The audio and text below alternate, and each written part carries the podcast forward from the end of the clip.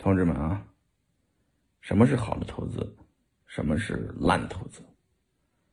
好的投资呢，就是你投完资以后，你基本上就变成一个废人了。那烂的投资呢，也差不多，就是你投完资以后呢，你基本上会被干成一个废人。好的投资，比方说你投资比特币。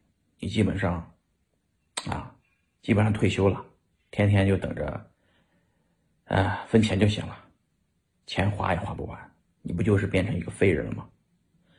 烂的投资呢，也差不多，也是比特币，你高价买的，天天跌成屎了，天天操心，费时费力，基本上把你干成一个废人了，都是废。